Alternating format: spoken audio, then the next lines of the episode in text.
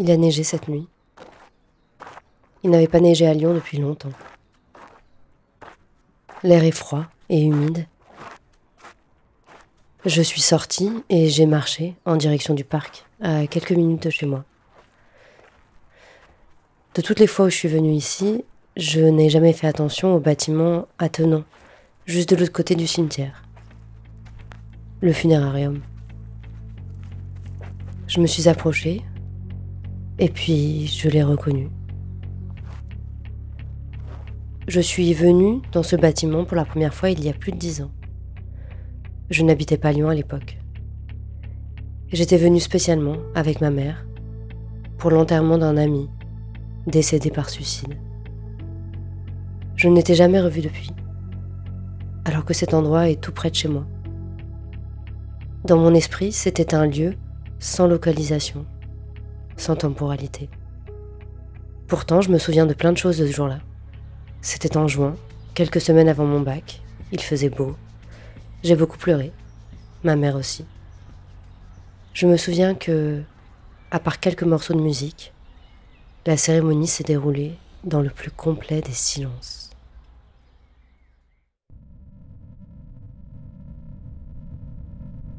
Aucun discours, aucune parole. C'était une de ses dernières volontés, et elle a été respectée. Moi, j'ai eu l'impression qu'on se taisait une seconde fois. D'abord dans la vie, maintenant dans la mort. Et que le tabou du suicide se refermait sur nous tous.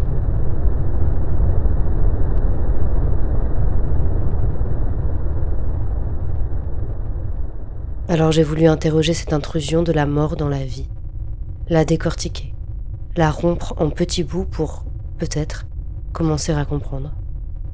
Et ainsi, fissurer un peu cette chape de silence.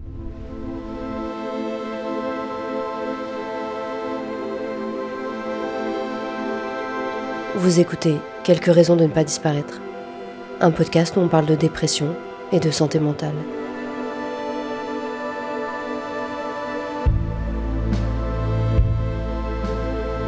Aujourd'hui, épisode 5, Repousser la nuit.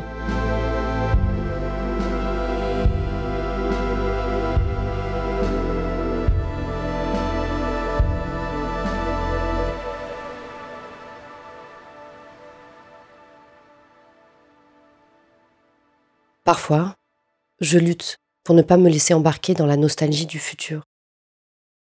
Vous savez, c'est et si Et si Alors?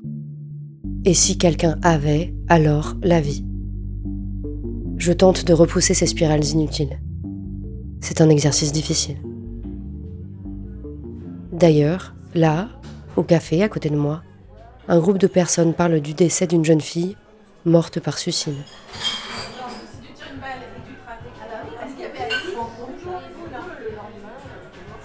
Elle cherche des raisons, des explications. Il y a quelque chose d'irritant dans cette démarche d'enquêtrice. J'ai envie de me lever et de leur parler de la dangerosité des et si. J'ai envie de leur parler du mathématicien Henri Poincaré et de la théorie du chaos et leur dire que certains systèmes, même lorsque l'on connaît leur situation initiale quasiment parfaitement, sont imprédictibles, car une toute petite variation peut entraîner des résultats impossibles à calculer. J'ai envie de leur dire, on ne sait pas ce qu'il se serait passé, car le système est trop complexe, les gens sont trop complexes. J'ai envie de leur dire que leurs commentaires sont indécents, qu'ils sont même dangereux. Les représentations irréfléchies du suicide peuvent créer de la contagion suicidaire, des suicides par mimétisme, notamment chez les adolescents. Qu'on peut parler du suicide, mais pas comme ça. J'ai eu envie de dire tout ça. Et puis, j'ai éteint mon micro, j'ai laissé 2,20€ sur la table du café et je suis allée à mon interview.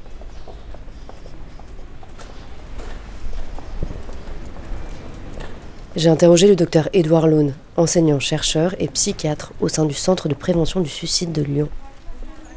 On a commencé par une question en apparence simple. Est-ce que tous les suicides sont causés par la dépression?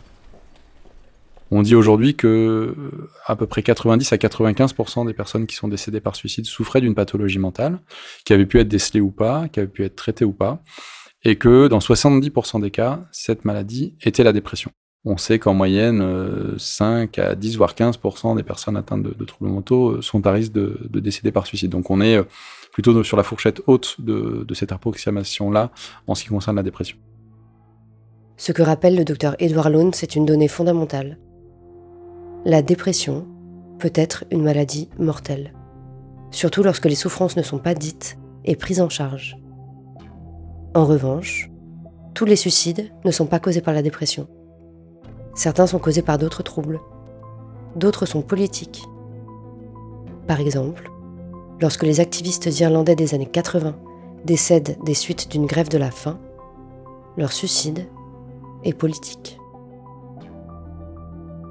D'une manière générale, j'ai l'impression que l'on pense savoir de quoi on parle quand on évoque le suicide et que personne ne le définit jamais. J'ai donc demandé à Edward Lone de nous décrire ce qu'il y a derrière ce mot, suicide.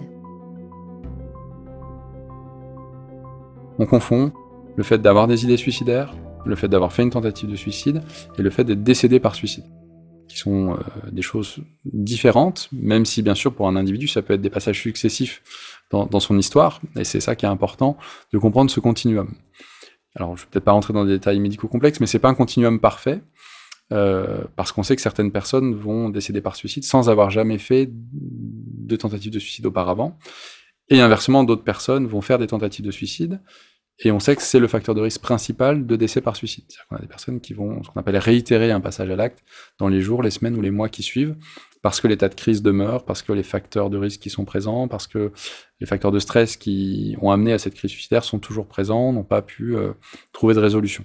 Donc on, a cette euh, notion d'évolution de la crise suicidaire qui va être justement, euh, on parle d'une évolution progressive qui peut se faire sur une durée moyenne de 6 à 8 semaines, avec une apparition progressive d'idées suicidaires, euh, qui vont être plutôt passives initialement, hein, c'est-à-dire finalement pas l'idée de se dire je vais passer à l'acte, mais de commencer à penser, ce que j'ai tout à l'heure, sentiment de fardeau pour autrui, ils seront mieux sans moi. C'est trop difficile, je vais pas pouvoir continuer. Euh, et donc ces pensées, au début, vont être peut-être présentes une fois par jour, euh, une fois tous les deux, trois jours, et puis soit les choses vont s'améliorer, soit au contraire la crise va perdurer, et là, les idées vont devenir de plus en plus fréquentes, de plus en plus intenses, et vont prendre une forme plus active. C'est-à-dire, je vais commencer à ne plus trouver de solution face à ma souffrance et je vais commencer à envisager le suicide vraiment comme une solution. Puis progressivement comme la solution, parce que les autres solutions ne me paraissent plus possibles, ou je les ai essayées, elles n'ont pas fonctionné. Et à un moment donné, il va pouvoir se cristalliser euh, un scénario, un plan suicidaire sur comment faire, quand le faire. Et les gens peuvent passer plusieurs jours, plusieurs semaines à réfléchir aux moyens euh, qu'elles vont utiliser, au moment où ils vont le faire, pour respecter euh, les dates anniversaires des uns et des autres, pour euh, être le moins impactant sur, sur l'entourage ou des choses comme ça. Et puis, certains vont passer à l'acte, certains ne décéderont pas, heureusement, et puis malheureusement, d'autres vont, vont décéder. Donc l'enjeu pour nous, c'est toujours de savoir où on en est dans cette évolution de la crise, dans ce continuum de, de conduite suicidaire, pour savoir quelle est notre, marge d'intervention, quelle est notre marge de manœuvre pour pouvoir intervenir. Avec cette idée vraiment centrale, et ça c'est un point important sur lequel on insiste, que ce qu'on dit c'est que les personnes qui sont décédées par suicide ou qui passent à l'acte ne veulent pas forcément mourir, elles veulent arrêter de souffrir. Ça c'est un point central, c'est-à-dire qu'il y a vraiment ce sentiment de fardeau très important, sentiment d'une souffrance qu'on ne parvient pas à dépasser, et donc on veut arrêter de souffrir. Et on voit plus les solutions, parce que justement, c'est là où la dépression va jouer son rôle, la dépression elle nous empêche de voir des solutions possibles, elle va nous empêcher euh, d'envisager de manière euh, optimiste le fait que certaines solutions peuvent fonctionner, ou même si elles n'ont pas fonctionné une fois, ça peut valoir le coup de les retenter. Et c'est là où ce pessimisme ou cette vision très sombre de l'avenir va entraîner justement ce sentiment de prise, en pied, de, prise au piège et qu'il n'y a pas d'autre solution que le, que le passage à l'acte. En moyenne, 9000 personnes meurent par suicide par an. Trois par jour. Parmi elles, 72% sont des hommes. Le premier point, c'est que déjà, il, existe ce qu'on appelle les inégalités sociales de santé, qui sont présentes pour euh, l'ensemble euh, des conditions médicales, des pathologies, qu'on connaît, et le suicide n'échappe pas à la règle. Euh, et ça, pour le coup, c'est quelque chose, par exemple, que Durkheim avait déjà en partie mis en avant, hein, le rôle des facteurs sociaux dans le suicide. Et aujourd'hui, on sait que appartenir à une euh, catégorie socio-professionnelle plus défavorisée, c'est un facteur de risque plus important de conduite suicidaire et notamment de décès par suicide. On a fait notamment une étude sur la région Auvergne-Rhône-Alpes où on a montré que les personnes les plus défavorisées avaient un risque à peu près deux fois supérieur aux personnes les plus favorisées de décéder par suicide. En fonction du genre aussi, il y a des différences importantes dans les conduites suicidaires, avec davantage de tentatives de suicide chez les femmes et davantage de décès par suicide chez les hommes, qui reposent là aussi sur des facteurs euh, socio-culturels, notamment sur les moyens utilisés pour le passage à l'acte, avec des moyens entre guillemets plus létaux utilisés par les hommes, mais aussi sur la capacité à demander de l'aide.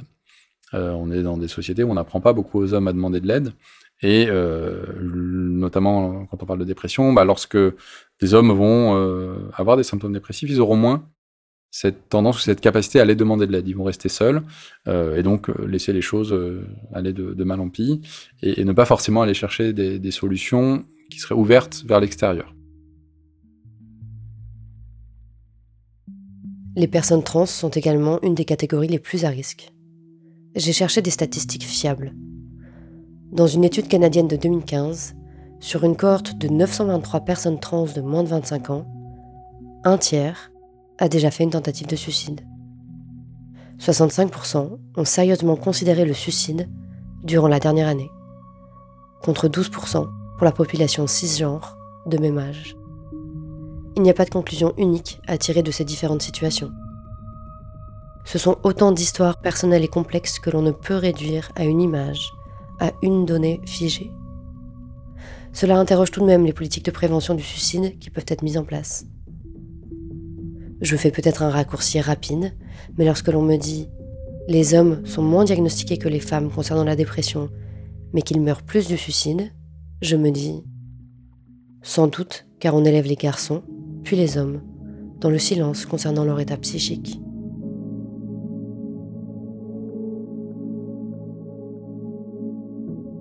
Mais cela vient d'une idée que l'on retrouve beaucoup dans la prévention du suicide. Parler permettrait de repousser, en partie au moins, les idées suicidaires. Parler. Comment dire sans créer la panique? Aujourd'hui, juste un instant, j'ai voulu mourir. Comment dire? Cette pensée s'est installée dans mon cerveau, a creusé un sillon et dorénavant refuse de le quitter. On en a parlé avec Lux que vous avez déjà entendu dans le premier épisode. Je pense que c'est un. En fait, moi, c'est un des, un des moments clés de ma dépression, en fait, aussi. C'est le moment où j'ai des idées suicidaires. Ça va être.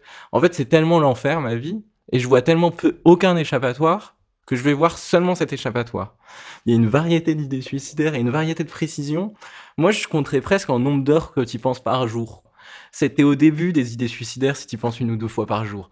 T'es vers la fin des idées suicidaires si c'est la seule chose dont tu penses de toute la journée quasiment. C'est je pense au suicide et je pense à ça. Eh, c'est important. Je pense que j'ai vraiment envie d'en parler parce qu'il y a une vraie mécompréhension de ce que c'est les idées suicidaires. Je pense qu'on en, euh, moi je sais à ce moment-là que quand j'y pense qu'une ou deux fois par jour, je suis assez loin du suicide en vrai.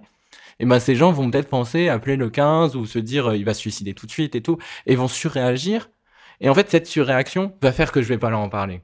Et du coup, va faire que, euh, va ajouter aux idées noires dont je parle pas aux gens. Et ben, on comprend maintenant pourquoi les idées noires, on n'en parle pas. Voilà, il y a un cercle vicieux social, quoi, presque. Le, le fait qu'on surréagisse aux idées suicidaires fait qu'on n'en parle pas, mais fait que quand quelqu'un en parle, ça veut dire que c'est très grave et qu'il faut surréagir. À un moment, avec Lux, on a coupé le micro. Le silence, ce n'est pas seulement celui qui est imposé par les capacités d'écoute, par la bienséance ou je ne sais quoi. Cela coûte de parler. Ce n'est pas toujours libérateur. Parfois même en parler rend la chose réelle. Ce ne sont jamais des discussions faciles, ni pour la personne qui parle, ni pour celle qui écoute. Dans Oslo 31 août, un film de Joachim Trier, le personnage principal, Anders, explique à son ami vouloir mourir. Que si cela arrive, cela aurait été son choix. Son ami lui répond vivement Je ne peux pas te fréquenter si tu me dis que tu vas te suicider. Ne dis pas ça. C'est un réflexe. Il l'aime et refuse de le voir partir. Dans ce film, Trier parle de l'impossibilité de parler, d'échanger sur la souffrance psychique. Tout le monde parle, mais la souffrance s'échappe au-delà des mots récemment, il y a quelqu'un qui m'a parlé de, ses idées suicidaires.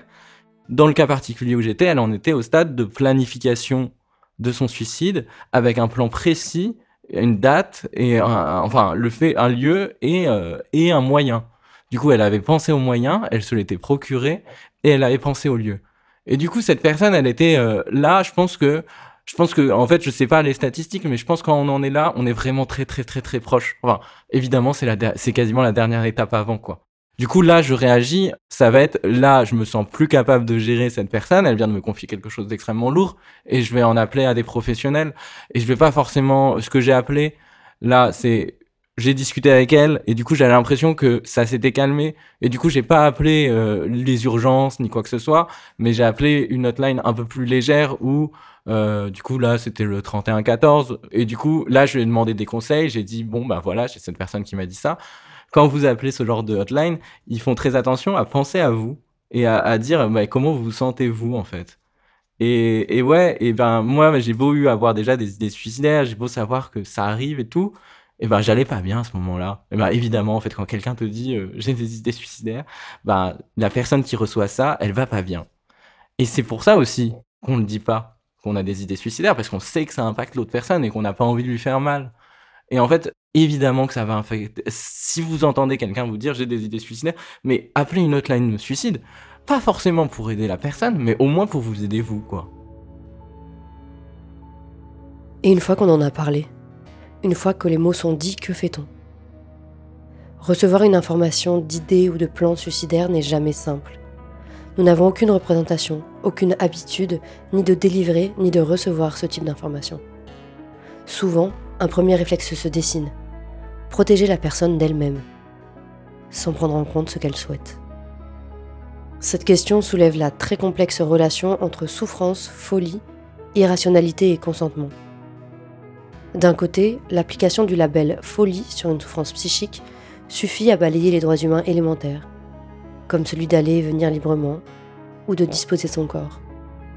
De l'autre, une personne en crise peut ne plus avoir le discernement de faire des choix pour elle et peut fondamentalement vouloir se faire du mal.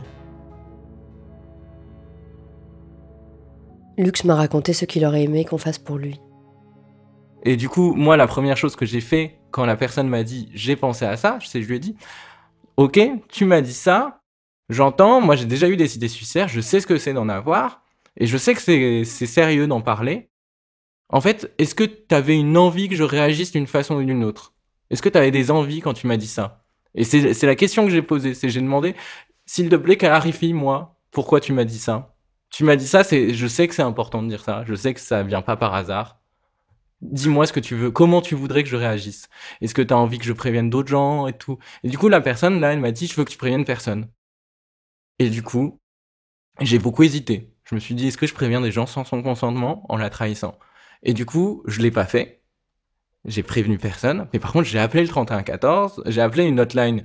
Parce que euh, quand j'ai dit personne, quand elle me dit préviens personne, c'est prévient aucun des proches.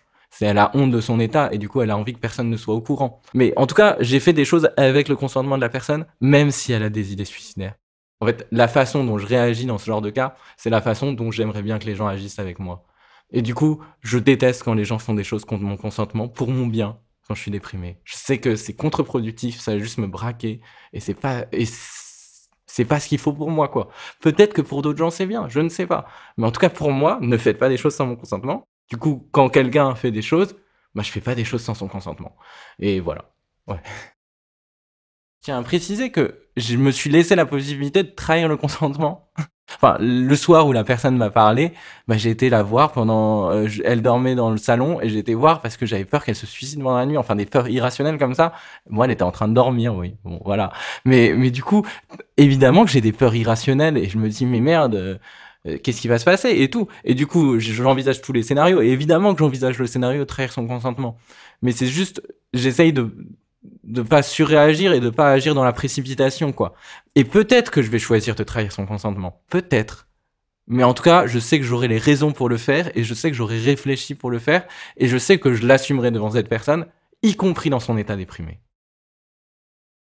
David Webb, dans l'ouvrage collectif Madness, Distress and the Politics of Disablement, propose plusieurs points de vérification avant d'aller contre le consentement d'une personne. Ayant lui-même survécu à plusieurs tentatives de suicide et ayant été interné, Il soutient que l'absence totale d'écoute des patients suicidaires peut créer de la récidive, en éloignant davantage les personnes des dispositifs de soins. Pour lui, pour aller contre le consentement d'une personne, le risque de mort doit être imminent. Ce risque doit être assis sur un comportement observable. Et enfin, il ne doit pas être fait sur un diagnostic médical préexistant. Mais à l'aune de nos discussions sur le silence avec Lux, je me demande comment nous apprendre à énoncer ce dont nous avons besoin? Comment savoir, au moment de la crise, qu'il nous faut appeler un proche et nous éloigner nous-mêmes de toute chose pouvant nous faire du mal? On ne le peut sans doute pas. En revanche, il est possible de le faire avant. Un outil très simple a été développé récemment qui s'appelle les directives anticipées en psychiatrie. Au départ, quand on m'en a parlé, j'ai blémi. Directives anticipées. Pour moi, cela évoquait immédiatement la fin de vie, la sédation profonde, etc. Et puis j'ai compris. Les directives anticipées sont un ensemble de données qui sont collectées avant la crise. Ce document vous permet de décrire les signaux d'une crise et donc de mieux les identifier.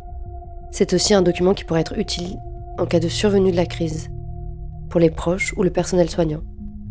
Par exemple, vous pouvez noter quels médicaments vous prenez habituellement, quels médicaments peuvent vous faire du bien, ou au contraire, quels médicaments sont à proscrire. Ou encore, quelle unité d'hospitalisation ou même quel praticien vous souhaitez éviter. Ce document est trop peu utilisé et connu, et n'a pour le moment aucune valeur légale. Il est cependant une aide précieuse pour soi et ses proches.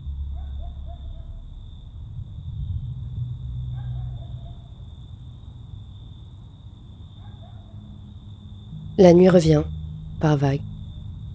Je ne crois pas qu'on s'en débarrasse une bonne fois pour toutes.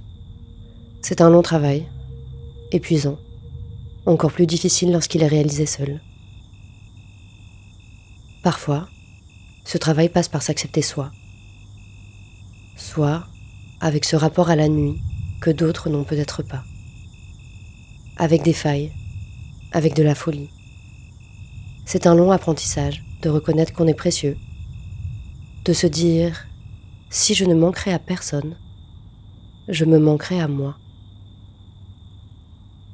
C'est un travail encore plus difficile lorsque l'on a appris le silence, lorsque l'on est enfermé dans une catégorie qui ne nous convient pas, lorsqu'on étouffe et qu'on a l'impression de ne pouvoir le dire à personne.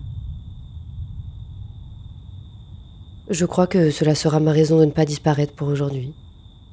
Trouver des mots, c'est un exercice extrêmement difficile d'attraper les mots, de les faire siens, de les utiliser pour faire un lien qui nous attache. J'ai vraiment l'impression que là, je suis en train de faire euh, tout ce que je dois faire pour euh, me débarrasser de cette douleur. Dans le fond, vous entendez un extrait du prochain épisode. Ce sont des gens qui s'entraînent à parler et à écouter. C'est un exercice, un apprentissage. Les féministes les afroféministes, et notamment Audrey Lorde, le savent et l'ont suffisamment dit. Le silence ne nous protégera pas.